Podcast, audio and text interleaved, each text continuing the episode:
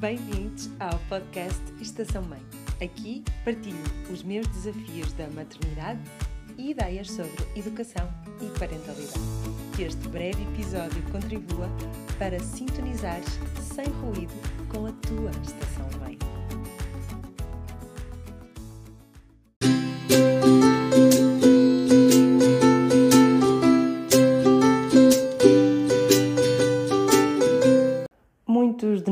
Procuramos apenas novas formas de educar quando nos vemos confrontados com filhos mais desafiantes, como gostamos de dizer, ou com desafios particulares com eles que nos custam a resolver com os métodos e estratégias eh, que estávamos habituados a usar até agora, ou que usam, usaram connosco, ou que vemos à nossa volta toda a gente a utilizar.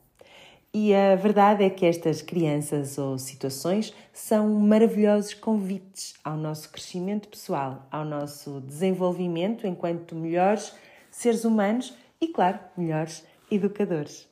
Precisamos só então de conseguir abrir mente e coração a novos conceitos e novas possibilidades que muitas vezes põem em causa crenças e ideias feitas sobre o que nos disseram ser educar crianças, educar bem.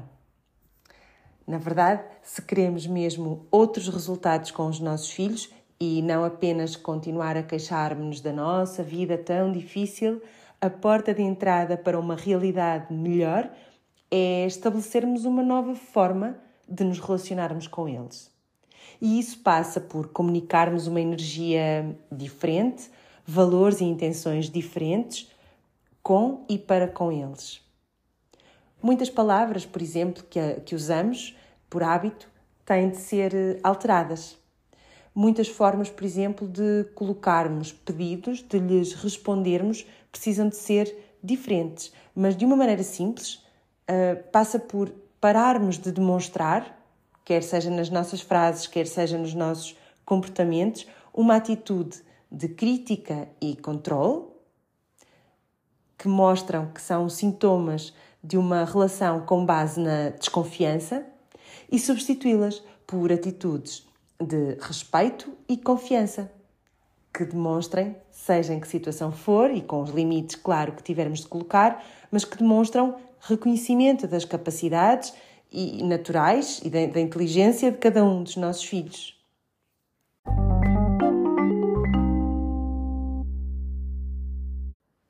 Há ainda outras três atitudes pilar de um relacionamento mais consciente com as nossas crianças e adolescentes e que pode ser transformador no tipo de comportamentos que obtens deles. Praticar a humildade é uma atitude que nenhum, nenhum pai ou mãe é aconselhada a, a ter, não é? E pode ser a resposta a muitos desafios com as nossas crianças e também, e sobretudo, se calhar diria adolescentes, porque humildade é um sentimento, é uma atitude que nos aparece naturalmente quando estamos na presença de alguém que admiramos ou de algo que, que admiramos e conseguirmos mostrar essa admiração por quem os nossos filhos são, coloca-nos imediatamente numa posição de influenciador, de alguém que eles querem ouvir. Isto não tem a ver com, com mostrar orgulho por um determinado resultado ou feito que consigam. Isto só significa descer do pedestal do quero, posso e mando e da atitude de sobranceria que pauta muitas vezes as interações que temos com eles, sobre eles e a vida, a vida deles de todos os dias.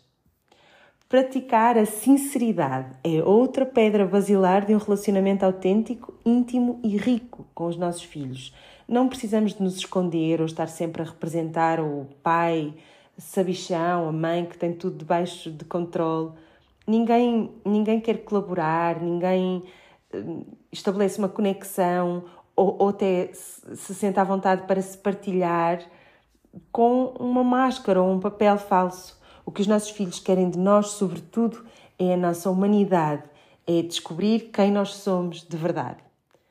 E por fim, lembrarmos, sobretudo nos momentos de maior tensão ou desafios que, quando respeitamos, na verdade, de verdade, o nosso interlocutor, Ou seja, voltamos à, à questão da, da humildade. Quando o admiramos e queremos sinceramente chegar a ele, procuramos utilizar uma linguagem que ele entenda e que ele valorize, em vez de ficarmos fechados no que importa para nós, no que nós achamos que é verdade ou que são os nossos objetivos. Porque, na verdade, educar tem de ser apenas sobre eles, certo?